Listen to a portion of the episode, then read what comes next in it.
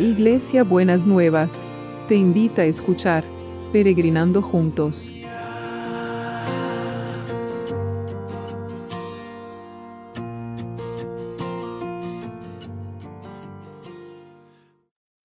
Buenos días mis peregrinos y mis peregrinas, ¿cómo andamos para empezar este martes que el Señor ha preparado para nosotros? Bueno, me parece bien como pasaron este lunes. Bueno, sé que, algunos peregrinos están transitando momentos difíciles, momentos de dolor, y entonces pensando en estos sentimientos y en estas, en ayer que hablábamos de cómo em, contamos nuestros días, eh, me acordé que, que en Eclesiastés 3 eh, hay un pasaje que es muy conocido y me parece que aún se ha hecho en canciones, ¿no? Y dice que Eclesiastés 1, 3.1, en la traducción del lenguaje actual, dice, en esta vida todo tiene su momento y hay un tiempo para todo. Hoy nacemos, mañana morimos, hoy plantamos, mañana cosechamos, Hoy herimos, mañana curamos, hoy destruimos, mañana edificamos, hoy lloramos, mañana reímos, hoy guardamos luto, mañana bailamos de gusto, hoy esparcimos piedras, mañana las recogemos, hoy nos abrazamos, mañana nos despedimos, hoy todo lo ganamos, mañana todo lo perdemos, hoy todo lo guardamos, mañana todo lo tiramos, hoy rompemos, mañana cosechamos. Hoy callamos, mañana hablamos. Hoy amamos, mañana odiamos. Hoy tenemos guerra, mañana tenemos paz. Y lo que me parece interesante este pasaje es, en la vida todo tiene su momento y hay un tiempo para todo. Y quisiera pensar en este tiempo para todo, que en las situaciones que estamos pasando hay un tiempo. Es verdad, hay un tiempo para llorar, hay un tiempo para reír, hay un tiempo.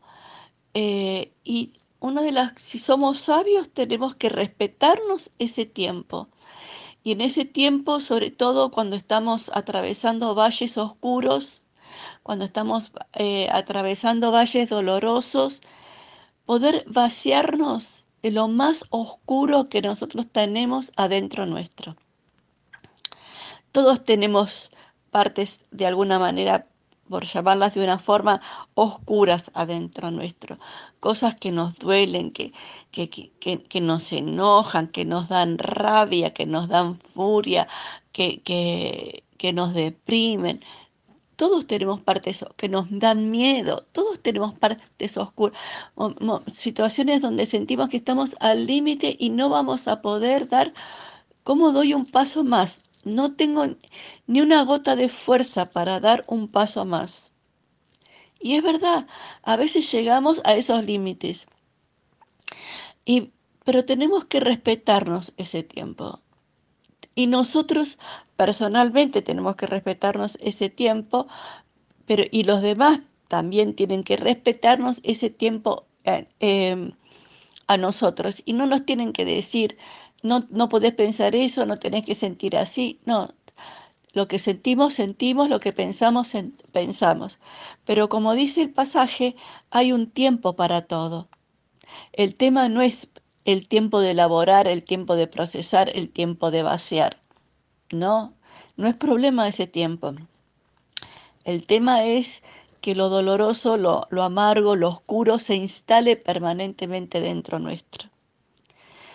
Y hay un tiempo también que aunque hayamos pasado por el valle más oscuro, eh, llega un tiempo que hay una fuerza de la vida que viene más allá de lo que nosotros podemos imaginar, como que nos van impulsando, que nos van llevando, que nos van moviendo a movernos al lugar siguiente que, que nos toca en la vida, ¿no es cierto? Entonces, respetémonos ese tiempo, seamos lo más honestos que podemos con nosotros mismos. Mire, yo le digo una cosa, eh, no, son tantos los peregrinos que no puedo saber la situación de cada uno, pero si usted está tan enojado, está por una, está pasando una situación donde está muy dolida, donde está, o está muy dolido, muy enojado o muy enojada, y está muy enojado y muy enojada con Dios, hasta le animo a poner una silla y sentarlo a Dios ahí y decirle, vaciarse de todo lo que piensa y todo lo que siente de, de, esa situación. A veces hemos estado hablando de Job, que no se privó de decir ninguna de las cosas, pero después fue procesando esos dolores, esas angustias, esas pérdidas terribles y llegó a otro lado y dijo, ahora te conocía de oídas, pero ahora te veo. ¿No es cierto? Entonces, animémonos. Nosotros tenemos un Dios que lo creamos o no, nos cuida a nosotros y no que nosotros tenemos que cuidarnos a Dios. Si yo tengo que cuidar a Dios para que no se enoje conmigo y me mande una desgracia peor, ese verdaderamente no es Dios y usted tendría que reflexionar en qué Dios está creyendo. Entonces, hay un tiempo para todo. Hay un tiempo y un momento para cada situación que nosotros tenemos que vivir en la vida. Y lo peor que podemos pasar, lo peor que podemos hacer es no darle lugar a ese tiempo y no darle lugar a ese momento y pasarlo como si no hubiese pasado nada. Y entonces después eso lo vamos arrastrando consciente o inconscientemente a lo largo de la vida y nos va pesando mal a lo largo de la vida. Entonces, en esta vida todo tiene su momento y hay un tiempo para todo. Lo pensamos, lo creemos, lo procesamos. El tiempo del proceso, el tiempo de elaborar, el tiempo de, de rumiar, hasta podría decirles de rumiar los dolores y las angustias hasta que llegue el momento de poder soltarlo y poder crecer a pesar de esa situación. Sí, que cuando uno empieza a transitar una situación tan dolorosa es difícil, ¿no es cierto? Muchas veces hemos pensado, yo no sé cómo voy a seguir viviendo con todo esto, no sé cómo voy a vivir sin, cuando eh, fallece alguna persona, no sé cómo voy a vivir, no voy a poder vivir sin esto. Y al final seguimos viviendo, y al final, porque la vida, aunque viene mezclada de dolor, de angustia, sigue estando y sigue empujando y nos sigue moviendo, ¿no es cierto? Entonces, Démosle el tiempo para cada cosa. No, nos, no tengamos miedo de eso. Vaciémonos de las cosas más oscuras. Pero de, de lo único que tenemos que tener cuidado es de no dejar que esos sentimientos oscuros y negros se instalen y, y vivamos permanentemente en esa oscuridad. Señor, en esta mañana quiero poner especialmente, muy especialmente, a mis peregrinos y mis peregrinas que están pasando tiempos de dolor, de angustia, de desesperación. Que realmente aún en medio de ese torbellino, aún en medio de esa nube negra que se instala y parece que, que quiere chupar la vida de cada uno, seas vos, Señor, el que está en cada momento y en cada lugar y más allá de lo que puedan entender o no entender, que tu poder se pueda manifestar de maneras sencillas y de maneras simples.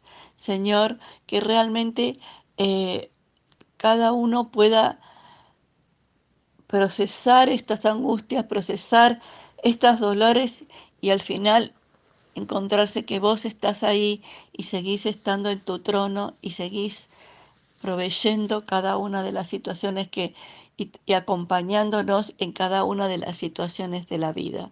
Señor, muchas veces hemos dicho, no caminamos por la vista, caminamos por la fe.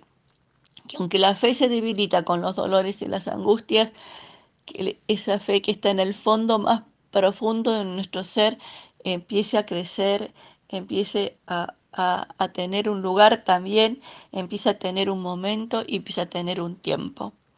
Señor, que realmente estés visitando todos los lugares donde hay dolor, donde hay angustia, donde hay sufrimiento y estés desatando de tu compasión, de tu amor, de tu consuelo.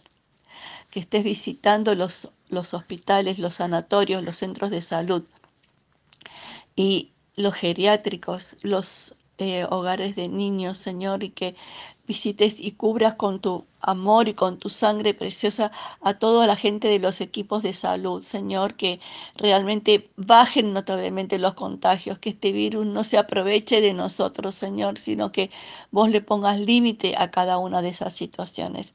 Señor, y también oramos por las fuentes de producción para que real y los trabajos para que cuando empiecen a funcionar sea maravilloso lo que vos vas a hacer, Señor, que, que toda la desolación y todo el temor que, para, que, que, que nos demoraba a veces hasta enfrentar la situación, se vaya disipando día a día, momento a momento, y que también traigas un tiempo para la reconstrucción, para edificar lo que quedó destruido. Solamente vos, Señor, podés hacerlo, solamente vos.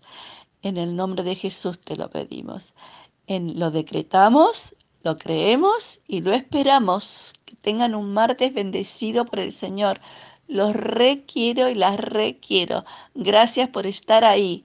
Gracias porque sé que, que están y están atentos. Gracias, muchas gracias por... Yo sé que los acompaño a ustedes, pero ustedes también me acompañan a mí. Les mando un beso enorme, enorme. Los quiero y las quiero mucho. Que Dios los bendiga.